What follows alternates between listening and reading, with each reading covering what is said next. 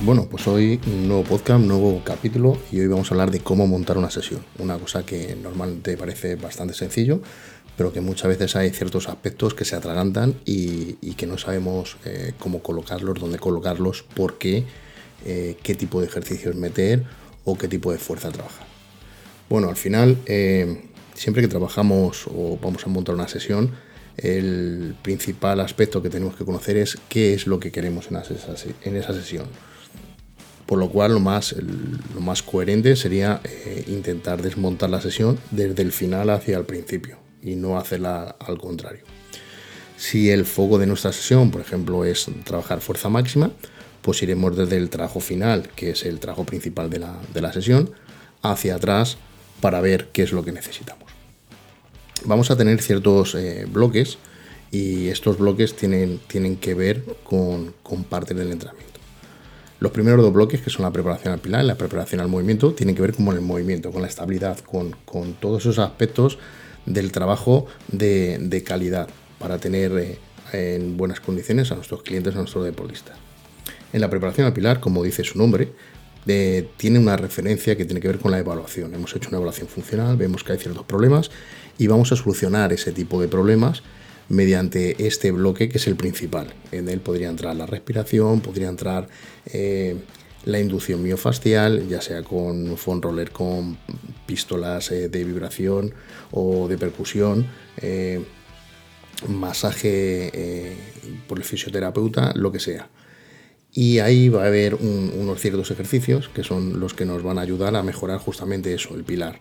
Entonces, estos ejercicios tienen que ver con déficits en movilidad, en estabilidad, en control motor, en articulaciones del hombro o en articulaciones de la cadera y tienen que ver con el pilar.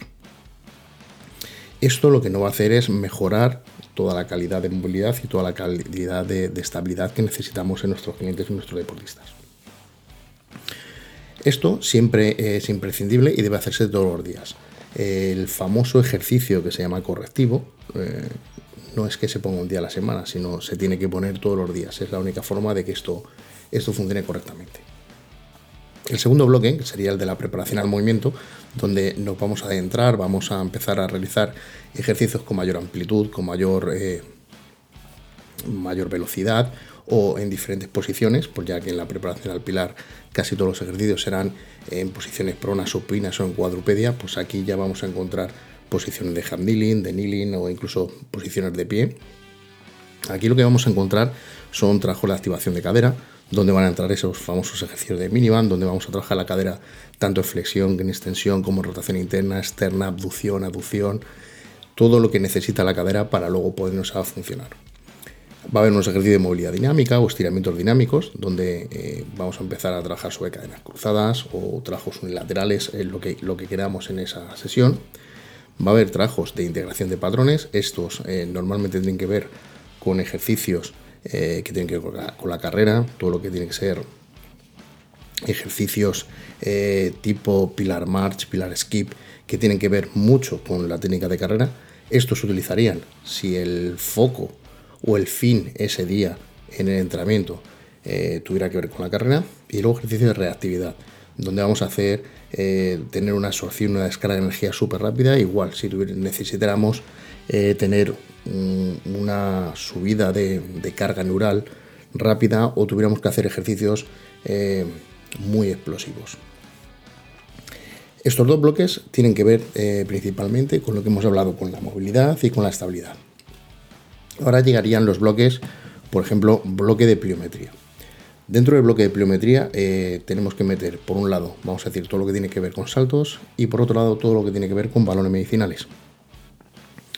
En los saltos lo que vamos a trabajar es eh, la absorción y la descarga de energía, eh, potencia del tren inferior, dependiendo del tipo de ejercicio que hagamos, pues va a haber unos tipos de ejercicios que nos van a mejorar la calidad de la aceleración o la mejora del tiempo de respuesta en la aceleración y otros tipos de ejercicios nos van a mejorar la velocidad absoluta, lo que es la máxima velocidad que podemos ejercer. Al final, este tipo de saltos tienen que ver con potencia de tren inferior y son adecuados trabajarlos sobre todo con deportistas.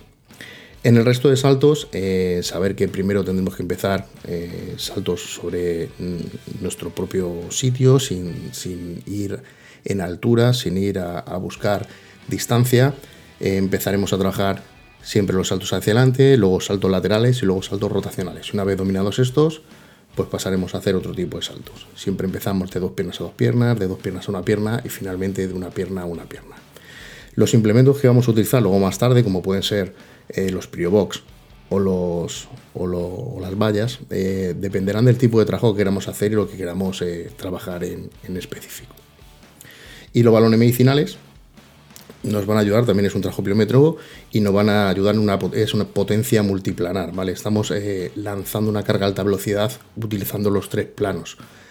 Esto nos va a ayudar a estabilizar, a hacer el trabajo de estabilización de core, por supuesto, trabajo de potencia, transferencia de fuerzas y lo que más nos interesa a nivel de deporte es que nos va a mejorar la velocidad multidireccional. Tiene mucha transferencia a todo lo que es el, el componente multidireccional por lo cual la pliometría ya sabemos que la parte de saltos nos mejorará aceleración y velocidad absoluta y la parte de los balones medicinales nos va a mejorar la velocidad multidireccional.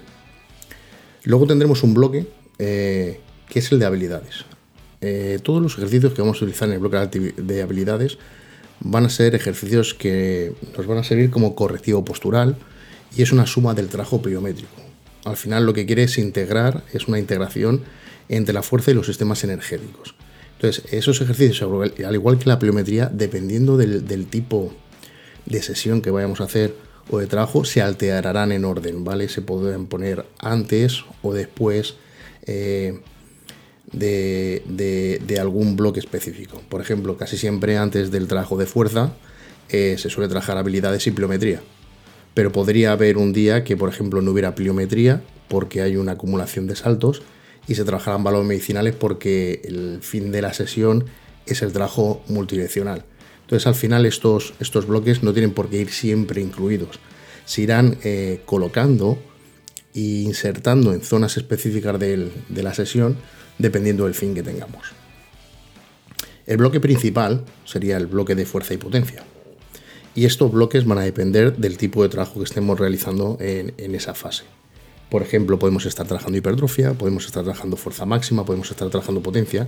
Y dentro de la potencia, si la trabajamos eh, mediante el uso de la velocidad, estaremos trabajando starting strength, estaremos trabajando velocidad de la fuerza, eh, fuerza-velocidad, aceleración de la fuerza, fuerza absoluta. Eh, todas esas partes de, trabajo de potencia o trabajo de, fuerza mediante velocidad tienen un trabajo específico, tienen unos ejercicios específicos en cada bloque. No se puede trabajar eh, los mismos ejercicios en velocidad de la fuerza que en aceleración de la fuerza, porque eh, no van a funcionar igual. Entonces, también tenemos que saber que, esos tipos de trabajo, los de hipertrofia, fuerza máxima y potencia, que cada uno se trabajarán ah, con unas cargas específicas, con unas repeticiones específicas, con unos eh, tiempos de descanso específicos, porque cada tipo de fuerza tiene unas adaptaciones diferentes va a tener que ver mucho, por ejemplo, con el bloque final, que es el de sistemas energéticos, que ahora hablaremos de él. Cuando hacemos los bloques de fuerza, eh, vamos a tener principalmente, suele haber también muchas veces un bloque global o de fuerza global o de eh, fuerza del cuerpo completo, pero principalmente casi siempre se utiliza bloques primarios, un bloque secundario y un bloque auxiliar.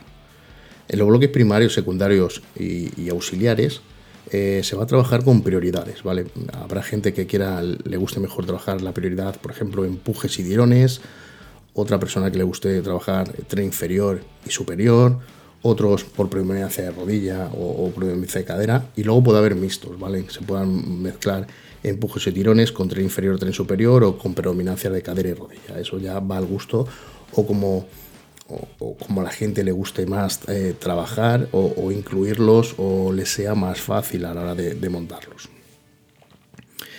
Y el final serían los sistemas energéticos. En el desarrollo de sistemas energéticos, estos están, van a estar determinados por el trabajo de, preparación al movimiento, la de las habilidades y la fuerza y la potencia. ¿Por qué?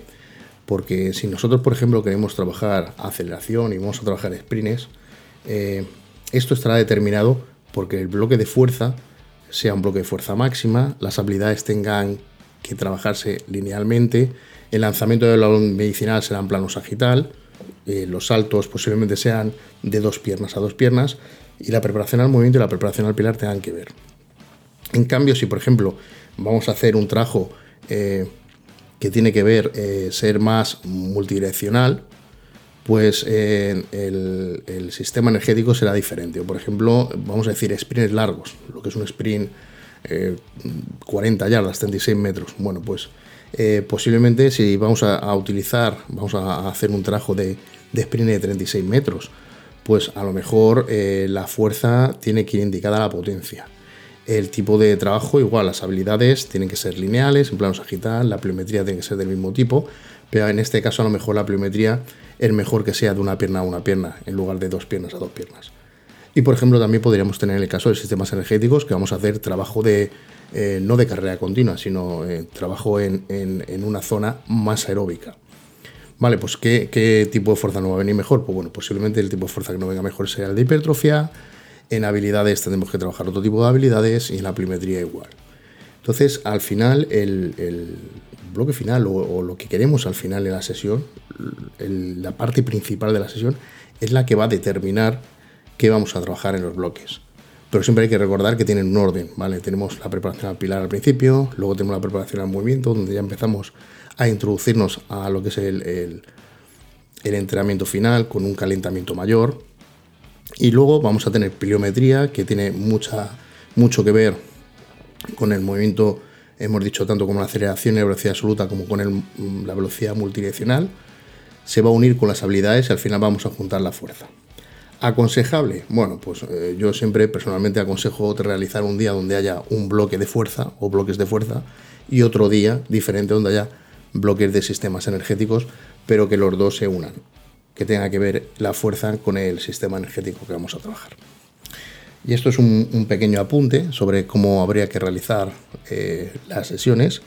Si tenéis algún comentario, si, pensáis que se puede hablar de algún bloque en especial eh, mucho más a fondo, bueno, pues eh, me lo dejáis en, comentarios o, en nuestra página de Instagram y ahí hacemos un específico con las preguntas que tengáis.